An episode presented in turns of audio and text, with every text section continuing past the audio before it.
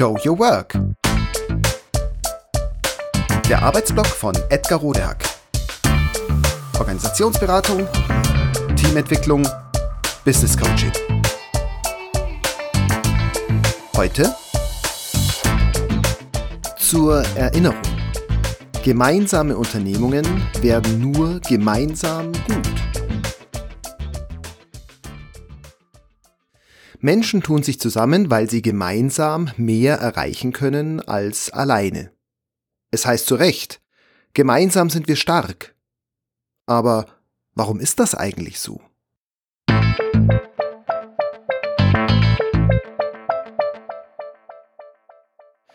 Gemeinsam sind wir stark? Im heutigen Firmenalltag könnte man auf die Idee kommen, dass wir eben gerade nicht nach dieser Maxime leben. Denn auch wenn New Work und Agile ein kleines bisschen frischen Wind in so manche muffige Machtorganisation bringt, nach wie vor wollen wir allgemein an die Stärke der Einzelnen glauben.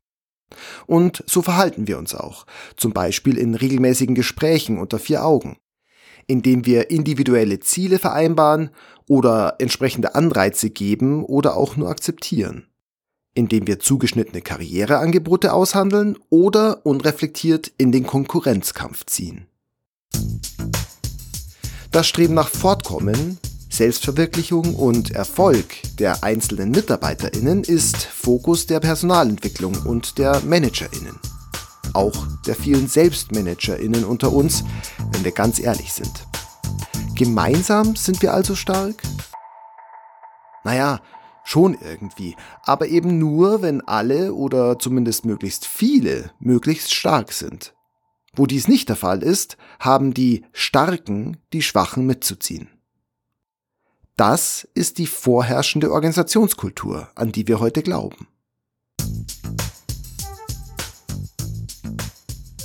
Doch auch wenn wir ganz langsam bemerken, dass wir damit an Grenzen stoßen, wollen wir Organisationen doch noch immer als Ansammlung, als Summe des individuellen Know-hows und der individuellen Leistung verstehen. Je stärker und besser ausgebildet jeder ist, desto besser für die Firma, die Abteilung, das Team. Deshalb ist es für jede Einzelne und jeden Einzelnen wichtig, möglichst leistungsfähig, gut und gut ausgebildet zu sein und dies auch zu bleiben. Und klar, für den gemeinsamen Erfolg spielen die Fähigkeiten der Beteiligten natürlich eine sehr wichtige Rolle. Wer würde zum Beispiel ein Softwareprojekt mit Menschen starten, die nichts vom Programmieren verstehen? Gleichzeitig spricht aber auch einiges dafür, dass es nicht ausreicht, nur möglichst viele Fachexpertinnen zu versammeln. Denn Know-how ist zwar wichtig, aber für Erfolg braucht es mehr. Nur was?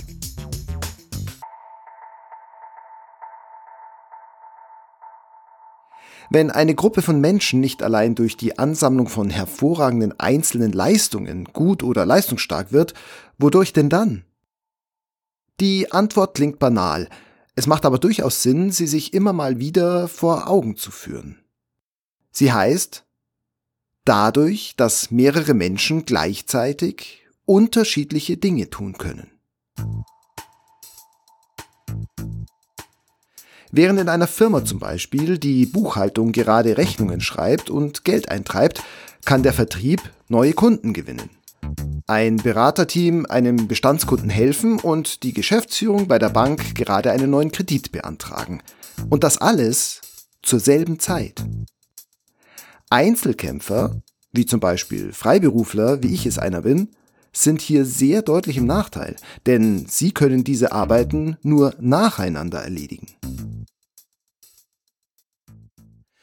Ein anderer, sehr wichtiger und entscheidender Vorteil für Organisationen ist, dass sie, im Gegensatz zu Einzelpersonen, auch paradoxe, gegenläufige, teilweise auch widersprüchliche Dinge tun können. Während der Vertrieb und das Marketing zum Beispiel schon längst dabei sind, ein Produkt zu verkaufen, kann die Entwicklungsabteilung gerade erst anfangen zu rätseln, wie sie das Produkt um alles in der Welt überhaupt und dann auch noch in diesen irrsinnigen Zeit- und Budgetrahmen hinbekommen kann. Das und nicht etwa die schiere Menge an Menschen macht uns gemeinsam leistungsfähiger als Einzelpersonen.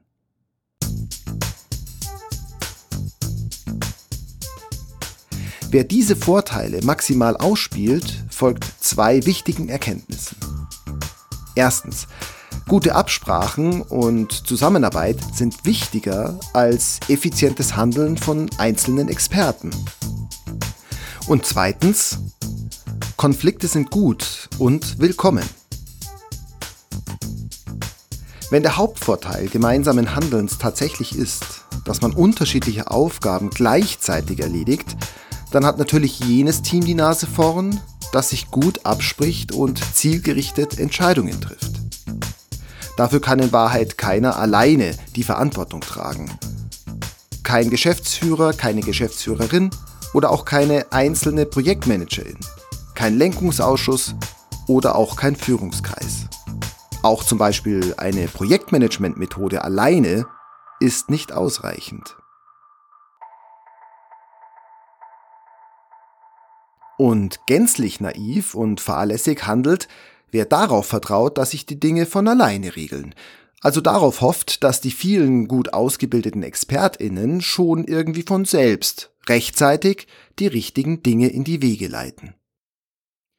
Organisation und auch Erfolgsstreben ist eben eine Aufgabe, an der explizit möglichst viele am besten alle Mitglieder einer Unternehmung beteiligt werden und für die auch möglichst viele, am besten alle, die Verantwortung tragen und auch tragen können.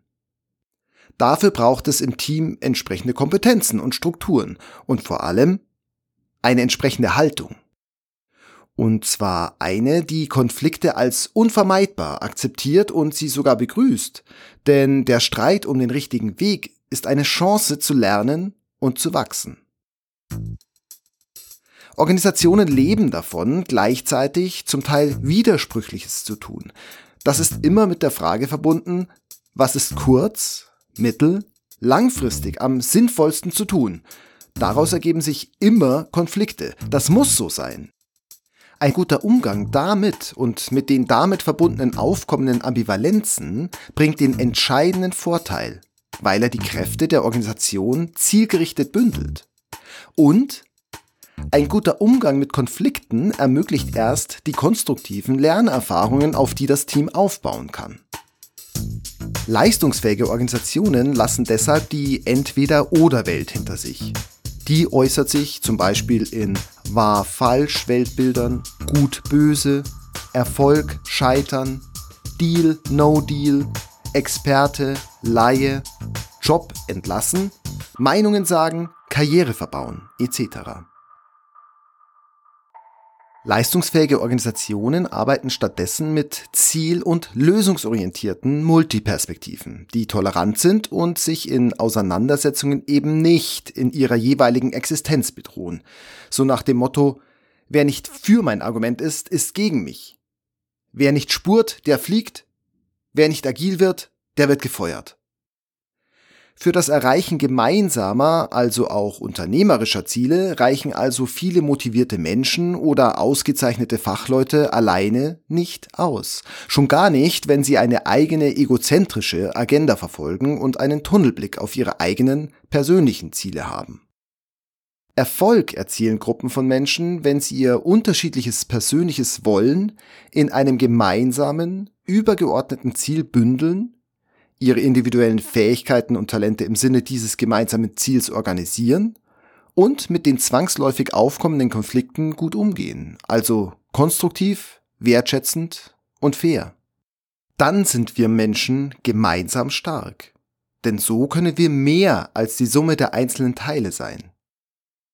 Wir Menschen wissen das sehr genau, denn es ist das Erfolgsmodell der Evolution.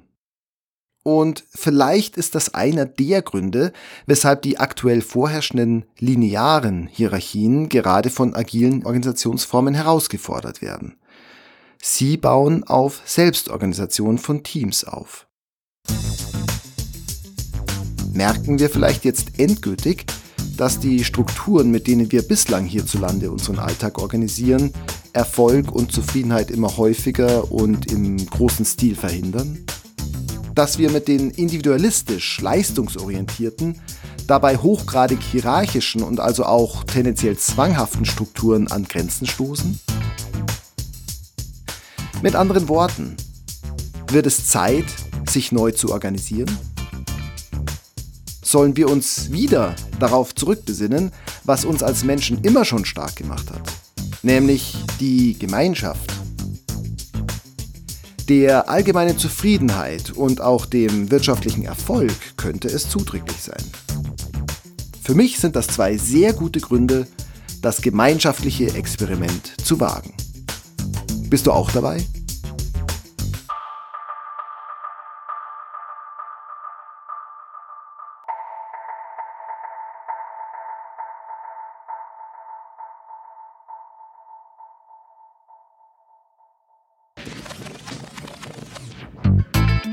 Das war Show Your Work, der Arbeitsblock von Edgar Rodehack. Organisationsberatung, Teamentwicklung, Business Coaching. Mehr über mich erfahren Sie auf www.rodehack.de oder direkt im Blog auf www.trellisterium.de. Wer mich kontaktieren möchte, kann das gerne tun unter info at rodehack.de oder auf LinkedIn. Vielen Dank fürs Zuhören. Bis bald!